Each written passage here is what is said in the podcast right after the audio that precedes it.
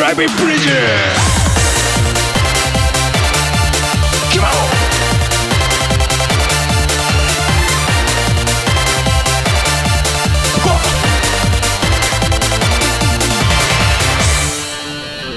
はい今週も始まりましたバブル B ポリゴンタのドライビングプレジャー、はいトラプレはい、はいえーここはですね、はいえーまたいつもの、えー首都高のですね戻ってきたんですね戻ってきましたね台湾から はい台湾から 先週の台湾から戻ってきまして、はいはいえーこちらは芝浦ササテライトスタジオまだ言うかまた まだ言うまだ言うかっていうことなんですけれども、 ははいい、芝浦サテライトスタジオから、いえーお送りしております。はいいまあ今日はですね、えーその週末の金曜日の晩に収録してるんですけども、はいえーちょうどあったかい日でして、そうなんですよねえーなんかそれが影響してか、えー首都高非常にあの、まあ車で遊んでる人が多い日ですね。そうですねかなり多いですね、多いですね、ここあの芝浦の、まあ PA の駐車場も満車だし、でちょっとさっき言ってたあの辰巳 PA っていうのがね、いはいはい定番のあのスポットであるんですけどそこもかなりたくさん車がいましてあー夜中の1時ぐらいなのに、えっとオフ会とかやってましたね。あなんかね、ビートのオフ会そうですやっねてたらしいですねホンダの昔のね軽自動車のツーシーターのビートってやつがあったと思うんですが、あれが78台マジで止すまかってましたねもう全車カスタマイズがね、すごい個性が出ててディフューザーでっかいのつけてるビールとかもうもう原型とどめてないようなあれね遊びやすい車ですからね そうですよね、んすごい構造が単純なようでそうそうそううそうんいじりやすいって言われてますけども、そんなビートがいっぱい止まってましたね多いなさすが暖かくなってくると違いますね、ちょっと今日は車で遊びに行こうよ久しぶりにみたいなそうそうそうそう雪ももうなくなったしみたいなねそんな感じだと思うんですけども、さて、えーまあ、えー僕とプレオンダさんそれぞれで、あのーまあ、それぞれのカーライフをしているわけですけども、はいそうですねえーまあ、最近の自分のカーライフはどうですかという話をですね、はいえー今日はしたいと思うんですが、はいえープレゴンタさんどう ですかカーライフ俺はねははいはい何かトピックはまあ、まあまあまあ Z3 自体は楽しいんですが、えやはりですね、まあもうなんだろう年式が10年以上経ってることもありあーはい非常に壊れる、ー壊れる、ね、去年の年末あたりぐらいからバタバタバタっと壊れまして、あそうですか突然、ついちゃい最もついちゃいけないエンジンランプがピカッとついて、そのまま消えなくなったりですうとかわー怖いですねそうなんですよそのまま走行するしかないそうもうそのまま走行するしかないんですうよわしかも、何にも影響はないんですよ、ーなはい、はいうん、最初エンジンランプがついたんでエンジンオーバーヒートなのかなと思ったら全然油温水温も上がらないし、普通にアクセル踏んだら加速していくし、はなんか、ね、6気筒のうち1気筒落ちてるとかそういうのもないし、で怖いですねそうなんですよ、それでなんかその他にも、えっ、とねなんか ASC っていう、まあ、アン ASC アンチスリップコントロールみたいな、うんまあ、要するに横滑り防止装置と、はいえっ、となんだサイドブレーキランプみたいなのがあるんですけど、はいはいはいあ ABS ランプだ ABS それがずっとスキッパーになるっていう、うんこのね非常にあのいろんなランプそうそうそういろんなランプがついて非常に あの賑やかな車内に賑やかですねイルミネーションイルミネーション がねつくようになっちゃったんでおすよしゃれだねおしゃれです よえそれって同じタイミングでついたんですかトランプはえっとね ASC とえ ABS のランプは、はいこの2つは大体セットでつくんですよおおそうなんだこれねなん過去何度も何度もついたり消えたりついたり消えたりしてて、えーどうもねこれはね Z3 の持病らしいんですよねそうなんですかうん、なんかどうも CPU と何かがおかしいらしくてそういう風にミスでついちゃうらしいんです装よね置がおかしくてついてるんじゃなくて、それを感知したりとか制御する部分がおかしいってこと制御する部分がおかしいらしくてでそのエンジンランプの件にしても、やっぱり CPU の検知がおかしいらしくて、なんか見てもらったスタディさんで見てもらったところ、ええなんかミスファイヤーのミスファイヤー出荷の、えーとね、なんか表示が出てたでも、エンジンを見てみると普通に動くし、全くミスファイヤーしてないっていう、だから CPU が何らかの表示で、そのミスファイヤーっていうふうにこう認識してしまって、あーセンサーがそうそうそうそうそうらしいですだからねちょっとセンサー周りがちょっと弱いですね Z3 なはるほどねうんあとね、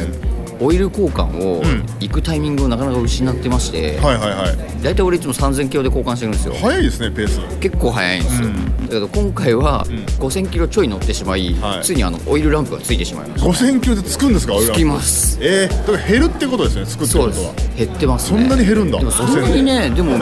なんかオイルレベルゲージみたいなのが普通に見れるんですけど、ええ車内はで、いはいうんだから別にそんなにね減ってるわけでもないんですよ、だけど多分そろそろ交換しとけよっていう多分汚れたらつくとかあるんですかねそういうのってあんまり聞いたことないけど、うん、汚れたら汚れ検知するってなかなかの CPU ですよね見たことないですね、でも減ったらつくっていうのはありますよねありますよね、大体つくのは減った時だと思うんですがそうでも減ってないやってみたら減ってないのそう全然減ってないんですけど、まあ、でもまあ5000キロだからいいやと思って交はいはい換したんですけど、そうあとね非常に地味なところなんですけど、はい助手席の、んえー、とリクライニングさせるためのレバーあるじゃないですか、んうんあれがぶっ壊れました それは樹脂製のやつが折れたみたいなじゃなくて、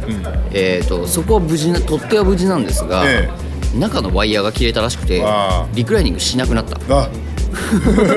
何回やってもこう空回りみたいな感じなそんうですそかうそうスあースカスカって感じでうんもうこれ直直すにはねもう椅子ごと変えないといけないんで、んうんもうあの残念ながら俺の横に座る人はリクライニングなしということ でピンとこう背筋をそ張うって背こう筋を 張ってあの姿勢よく乗ってもらおうかな、えー武道家みたいですねそうそうそうそう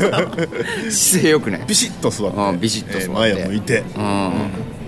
まあ、あとはですね、うんまあ、これはトラブルというか、はまああのー災害というか天災というか、ええこの間ほら台湾から帰ってきて雪降ったじゃないですあかー降りましたね、うんあの時に、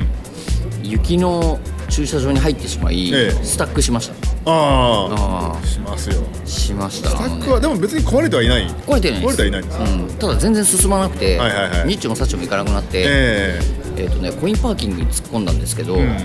あのわだちができてるじゃないですかえ前の車の、うんはいはいそこをん走ろうと思ったら、もうそこのわだちももう結構雪が積もってきちゃってて、おお動けなくなったんでしょうがないのですぐ横が駅だったんですよ、んうんうで駅の駅員さんのとこ行ってはい「シャベル貸してください」っシャてベル言って、 別に俺の駐車場でもないやもうコインパーキングの雪かきをひたす らして、しかも台湾から帰った直後ですうよわーあの日だあの日、うんそれでなんとか突っ込んであのラックスジェンの回を取ったい直後ですよね飛そうそう行そう機そう乗って帰ったら大雪でそうそうそうそうえー大雪で、はいもうねラックスジェンのことなんかもうあの頭のね彼方にどっか行ってしまうぐらいの、あれ喋ってる時はまさか日本に帰ったらあんな目に遭うとは思ってもいないですよねそうそうそう本当にだって暑いなとか言ってたじゃないですかうん大雪でしたもんね1月の11かなそうそうそう11 14か14ですね14ですよね14が大雪ではい大雪でしたねそれでまあほら最初俺らはあの羽田の、ね、駐車場に置いて帰ろうかって言ってたじゃないですか、はいはいはいまあ、1泊1500円だし、でまあ、だけど行けそうだからって帰ったじゃないですか、で俺もコインパーキングを見つけて、まあ、1800円だから、ええはいはいまあ、いいや入れちゃえと思って入れたんですよ、で3日止めたんですよねはいあの雪が溶けるまで、ええええそしたら、6800円とか取られてうわあれこれ計算おかしくねみたいなうわ高いですね高いうんで羽田の駐車場5000円ぐらいだったじゃないですか、うんうんで、まあ、その後会社に乗って帰って会社の近くの駐車場も2500円取られたんうでわ駐車場代だけでね、1万5000円ぐらい使って しまって、ねーうわこんなねお金の飛んでくカーライフで したね年末年始にかけてー飛んでいってますね飛んでってますよ飛んでいってますねあいやーその台湾からの帰りに関しては僕も一緒だったんであそうですバブルさんもね、僕の場合はあのー根性で帰ったんですよ結局みたいですね、ええよもうく帰れたなまず、あのースタッドレスじゃない夏タイヤだったんで、まあ、それがやばいかなと思ってたんですけども、それ以前にカンパチが全く動かないそうなんですよね、空港の敷地から出られないっていううねん2時間ぐらい出られなかったんですそうそうそうそうそうずーっと動かなくて、で出られたと思ってもずーっとノロノロ運転で、あの大鳥居のところらへんですかあのセガの本社があるところらへん、まあ、もうずーっと動かなくて、で何にも食ってなかったんですよ朝から、まああの寝てたんですそうよ、ですよね飛行機で、うんうんあの機内食も食ってなかったからあの大鳥居のマクドナルドに入ったんですよはいはいはいで、 えーにに2時ぐらいに空港出ましたよね、んで大鳥居のマクドに入ったのが4時半マジっすか 4時半なん ですよでカンパチはねまだねあのわだちがあって走れるんだけど、うんそのマクドの駐車場に入った瞬間にあーもそううでスすタよねックばっかり、うで動かなくなったらまあでも FF なんでまだマシなんであーまあ、ゆっくりやったらもう一回動き出したりとか、でまあ駐車場なんだけどとの都会のマクドナルドによくある、なんかコインパーキング式の駐車場あるじゃないですかああはいはいはいあの、うんマクドナルドの敷地なのに、なんかこあのタイムスになってて、はいはいはいこう板がウィーって上がるところ、上がるやつねだからその板の上がるところにちゃんと入れないとダメなんですけど、はいはいはいそこが雪で埋もれて てどこが正しいのかんわからないわけですよ、でこう足でこう書いたりとかねしてね、あここに止めりゃいいんだと思ってまっすぐ止めようとしたらスタックしたりと かままともに動かせなくて。んで行ったり来たり行ったり来たりしてでやっと止まってで止めて店内に入ろうと思ったらもう靴がジュックジュックなっててだってもうすっげえ吹雪いてましたよすんねごい吹いてたあいやあかんもうこれもう飯でも食わなあかんしめっちゃくちゃしょんべんしたかったしん でもうそれでマックに入ってでまあビッグマック食ってさあどうし よう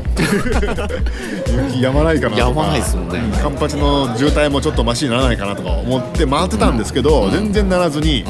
まあもう1時間ぐらい経ってもう帰ろう意を決してそしたらもう真っ暗ですよ夜外うわ5ー怖い時半 もうしょうがない帰ろうとしてまでノロノロノロノロこう運転しだしてでもうカンパチはもう拉致が開かないから、はいはいはいあのー別のうん道で帰ろうと思って、産業道路あうかんなあーかなんかを、えー川崎方面に行って、はいはいはでそれで409号をずっと上に上がってきたんですよ、はいで多摩川の土手沿いんを上がったら、あそこは車多くないからん行こうと思って、まあそれで結果的に成功だったんですよおーよかったですうねんうんよかったまあそれで帰ったんですけどと成功とはいえやっぱり雪多いんで、ノロノロ運転になるんで結局空港出てから家着くまで7時間7時間7時間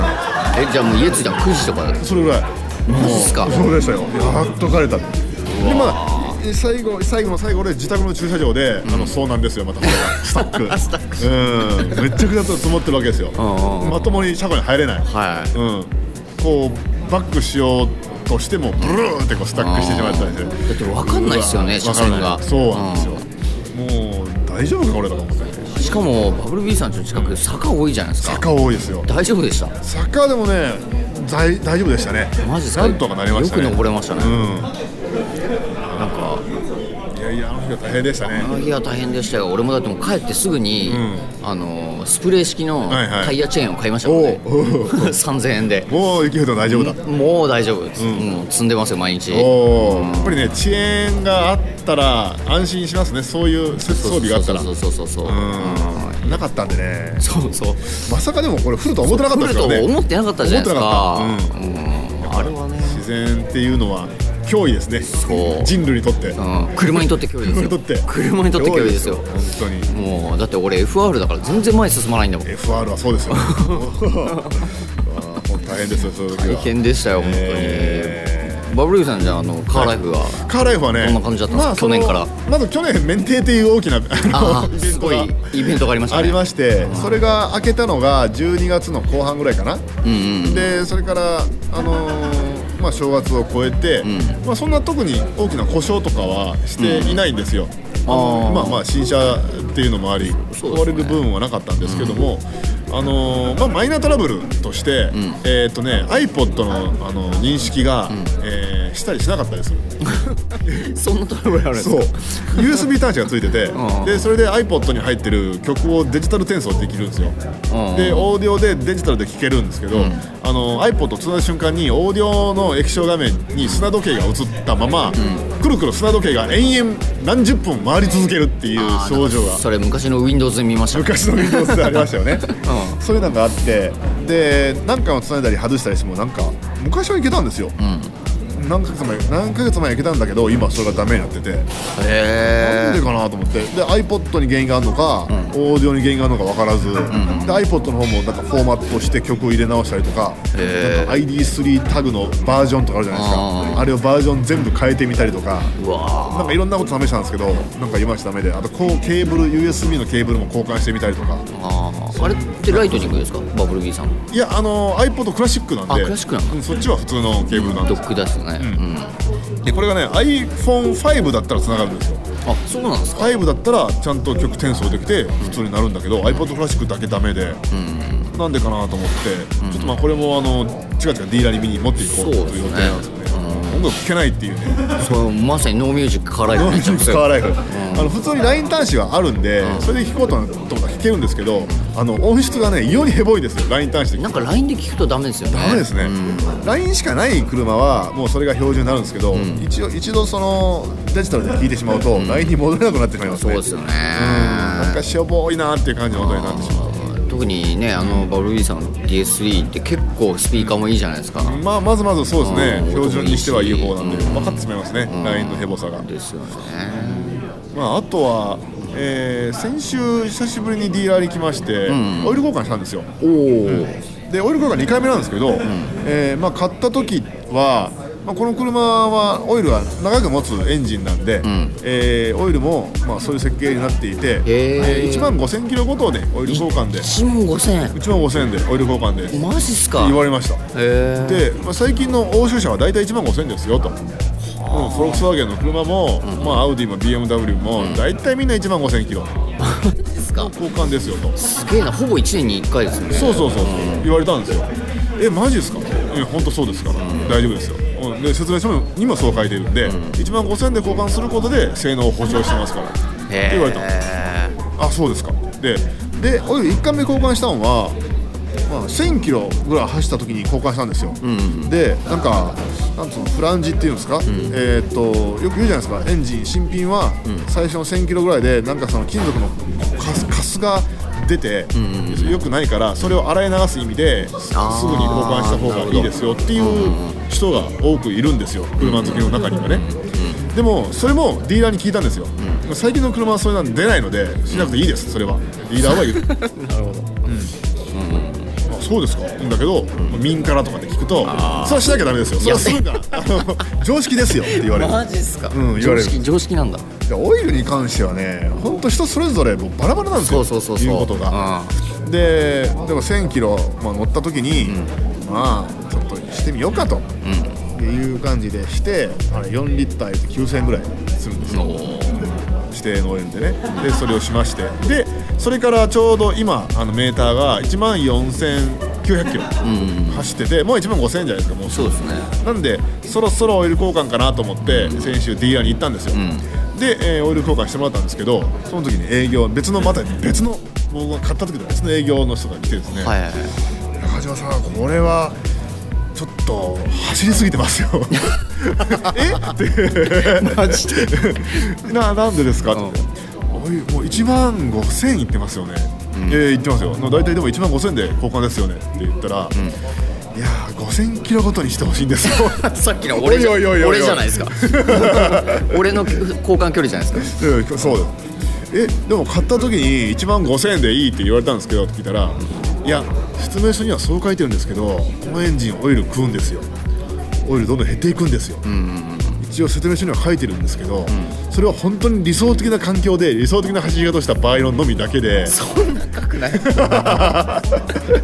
できれば5000キロごとに交換してもらうのがいいんですよ、マジっすかって言われて、でもまあしょうがないも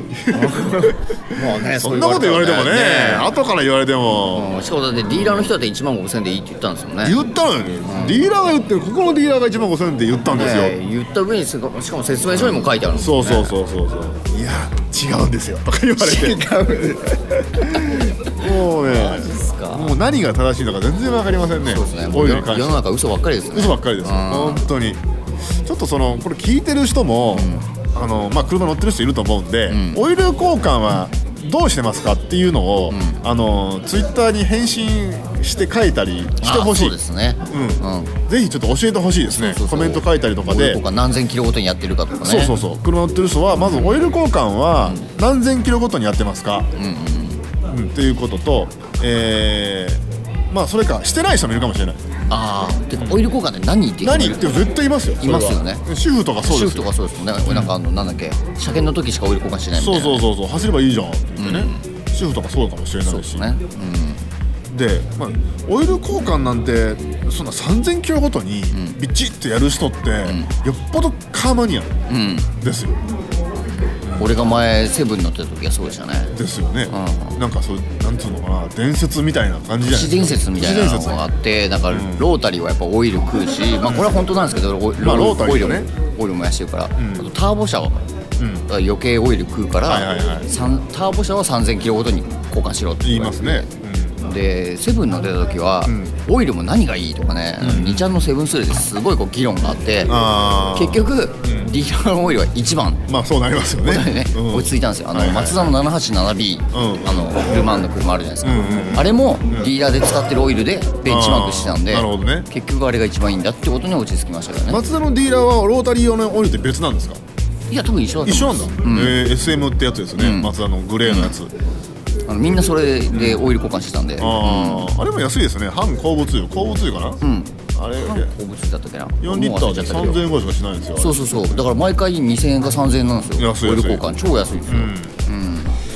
やーだから車のねあのマニアの人にね、オイル交換どれぐらいって聞いたらね絶対にね短い単語で返すんですよそうそう彼らは そうそう3000キロとかねうんうんでも世の中の大半はね、あの車検の時にしかオイル交換してないわけですよそうそうそうそでうそれで車まともに走っとるわけですよ、これは別にねえねえ、もう2013年の今においてね、う 3000キロごとにオイル交換しなきゃいけないってローテクなんじゃないのかあーよっぽどどんな車だよって話ですそようそうそれはフェラーリの V12 とかねあーランボルギーニの V12 とか、ねロールスロイスとかだったらまあ分かりますよ800馬力の GTR とかねそうそうそう、それをね、まあ、今大量何十万台作ってるような直4のエンジンで、3000キロごとにシビルにしなきゃいけないっていうのは ちょっと考えにくいと僕は思ってる考えにくいっすねそ考れはえねにくい、うん、そんなようなエンジンまだ作ってるのかっていううん今はねもうかなり性能も上がってきてるんでそうそうそうあとオイル自体の性能もかなり上がってきてるんでですよね、ううんんねまたこうオイルもいっぱい銘柄があるじゃないですありかますね、だからもうセブン乗ってた時なんかなんかロータリー専用オイルはいはいは使えとか、なんだっけなロータリーのチューナーさんが出したオイル使った方がいいとかいいろいろありますねいろいろあるんですよ、それがねあの4リッターでね8000円とかねそういうはいはいはいオイルなんでね別にそれ使わなくてもいいんじゃねみたいな分かんないですよねわなかんんないかスピリチュアル入ってきますよねそれってもう多分サーキットとか走るんであれば、んうんやっぱその辺のオイルの油温の管理とかで大事になってくるんで、うんうんその辺はななんとなく分かるんですよ、はいはいはいはいそれが大事だっていうの、まあ、なんつうのかな全く一緒とは言わないですよ、オイル、あのー例えば3000 5000キロとか走った時後にオイルを交換した後に走行するとやっぱり滑らかって感じるし そうですね、うん振動とか減ったりとか実際にあるんそうそうそうそうでそうそのオイルの劣化と走りっていうのは関係があるんですよ、うんこれは間違いない関係ありますただその銘柄によっての違いとかは正直そこまでのそこを詰めてないうんまあね、あのオイル粘土とかああいうのはねちょっとまあさすがに結構大事ですけど、はいはいはいまあでもねなんかカストロール使えとか、うんペトロナス使えとか、ね分かんないですよねわかんないっすよ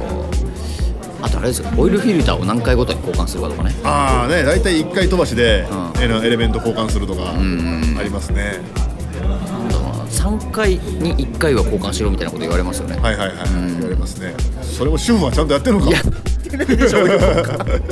主婦が乗ってるフィットとかね、あうーんどう考えてもやってなやさっそとうやってないわけでしょ、ドロドロになってそううんそれでも走ってますよ フィットはただ走ってるだけなのかもしれないでますあねけどね、うんまあ、だからフィットとうちらの車の構造的な緻密度精密度ってそんな変わらないわけですよ変わんないっすよフィットだって相当精密に作られてる車なわけで、もう絶妙なバランスの上にあの燃費は成り立ってるわけそでうすそようそうそうそうそれとそのプレモントさんの Z Z3 も俺の DS3 もそんなに変わらないはず、レカとしての完成度、うん、ミカとしても走るのねそう変わらないはずですよだからそのオイルをフィットはあの車検の時だけでよくてなんてことはないはずなんですよね、じゃああれですよ俺らも車検の時だけ交換してみ ますかこれは車好きとしてどうなのかっていう ねスタンスの問題そうそうそうあえて交換しないみたいなあーあえて交換しないこれはねオーディオと一緒で、あのオーディオのあの電源ケーブルとか、ね、 ケーブルねスピーカーケーブルと一緒の話 ですよえーいつま USB ケーブルとかねそうそうそうそういつまでその買った時に連れてきたやつを使っとんねんみたいなねそれと同じような、うん雰囲気を感じますけどちょっとじゃあその質問皆さん、えーとオイル交換してますか、まずねまずしてるかとかねしてますか、でまあ距離ごとにしてるんだったら何キロごとですか、でした後にえっ、となんか走りが変わったとかを感じますか、とこれをちょっと、そうですね、ええまあ、あの皆さんぜひちょっと答えてほしいですね、えーインタラクティブなラジオにしたいそうそうそうあの距離ごとじゃなくても3か月に1回とか、そうそうそそうういう期間でもねうん期間でも全然いいですいいですよねうん、はいまあ、あとはオイルの銘柄とかねあ銘柄いいです何ねが好きか、それから任せっきりなのかどうかそうそうディーラーに任せっきりとかね、ええあとどこでしてるかもどうでしょうか、ディーラーなのかオートバックスなのかええそれとチューニングショップとかねそうそうそうそれも聞きたいですね、そうそうそうオイルの話だけでこれちょっと一回できますねこれ あそうのポッドキオャイスルトはね深いですよ深いですよね、えーちなみにねあの僕の車はオイル指定されてまして、あのーまあ、シトラエンの DS3 っていう車は、えー、と BMW と、えー共同で作ったエンジンミニに乗ってる、はいはいはミニいクーパー S のエンジンと一緒なんですけど、で、えーなんか直噴ターボのエンジンでもう直噴っていうのはすごいすすが出やすいんですよね、あのーマフラーの出口とかもう真っ黒になるんですよへえすごいすすが出やすいんで、あのすすを出にくくするオイルってオイルじゃないと、なんかダメだみたいな。そんなオイルがあるんですエねンジンが汚れてしまうみたいなのがあって、なんかそのカプセル状のなんか粒子がうんぬんみたいな、その化学合成オイルがあって、それがトタルっていうオイルのブランドメーカーの、えートタルクォーツイイネオっていうやつかな、そういうブランドのやつしかダメですみたいな指定があるダメなんだダメだダメなんだそれが、えー1リッターで3000円ぐらいおおきますね割としますよね全部変えるといい込み込みキロぐらいに込なみ込るみででも今回ディーラーでなんか安くディーラーででも一気に買うとちょっと安くなるのかな、あのエレメントも変えて9000円ぐらいだったからなんかちょっと割引になってますねうん安いですけどもまあ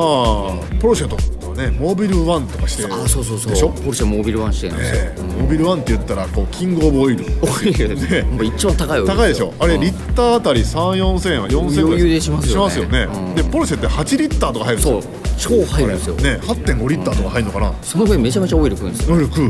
昔のそのボクスターとか、えもっと前から空冷からそれぐらい入るんですよそうですね基本ポルシェって昔からオイルはもう67リッターぐらい普通に高食いするんですよね赤食いするんで入るんですよね、でポーシェってあの996、あえーっと996か水冷うんいや空冷の最初のモデル空冷の最初空冷の最初ですかあじゃあ水冷の最初モデ水ルか冷の最初は996です996ですよね996までオイル漏れっていうのが持病だったんですよねポルシェってああのーこうオイル下の,、あのシャシーの下部からポタポタポタポタとずーっと漏れ続けてオイルが減っていくっていう持病 があるらしくーそうそうそうあのね、リフトに上げると、あのリア周りでなんかじわーっとね滲んでるのがよく見えるんですよ、お漏らししてるっていおうもらしがねあったらしいですね、うんしかも直しようがないっていう、ね、直しようがない、んでそれがそのモービルワンド高いオイルがどんどん漏れていくって いうあのお金がどんどんどんどんねそうそう出てって出てるいくってのというね一緒ですよね走ってもオイルを食うし、漏止らめすしてても で交換サイクルも早い早い3000キロっていう指定ある中で、で毎回8.5リッターでしょ 大変ですよ本当はあのポやっルシぱりもうェ本当金持ちしかね持ってないですよそうですよあれフェラーリとかもそうでしょうね多分そうだと思いますよあんな V12 とかね人が多いやつは当然オイル消費量も多い多いはずですしねうん本当にオイルライフは大変ですね大変、えもうノーオイルカーライフですよノ ーオイルカーライフ よくわかんないけどなしにはカーライフはできませんカーライフできない本当にということでじゃあ今回のですね、えードライビングプレジャーは、えーまあ、最近の車、あのどうよっていう話から、まあ、オイルのオイル話のに話なねったんですけども、まあ、あの最も身近なメンテナンスとしてオイルっていうのがあると思うんでそうですねちょっとあの皆さんぜひちょっとオイル車乗ってる人はですね、オイルどうしてるかについて、えー聞かせてください。はいえっ、とまあツイッターの方で、あのリプライを飛ばしてもらっても構いませんし、はいえーまあ、僕らに個別のレッスンとかでもそうですね Facebook でもツイッターでも構いませんので、えーそういったものをもらえると、あの発表できるかなとそうですね思いますそ。したらある程度集まったらねまはたいこれ、この回を、そうですオイねルの回をオイルの会をですね、オイルスペシャルをオイルスペシャルしたいなとはい思います。はいということで、えー今回もお送りいたしました「はいダブルポリゴンタのドライビングプレジャー」はいではまた次ま回。た次回楽しみにさよなら決まろう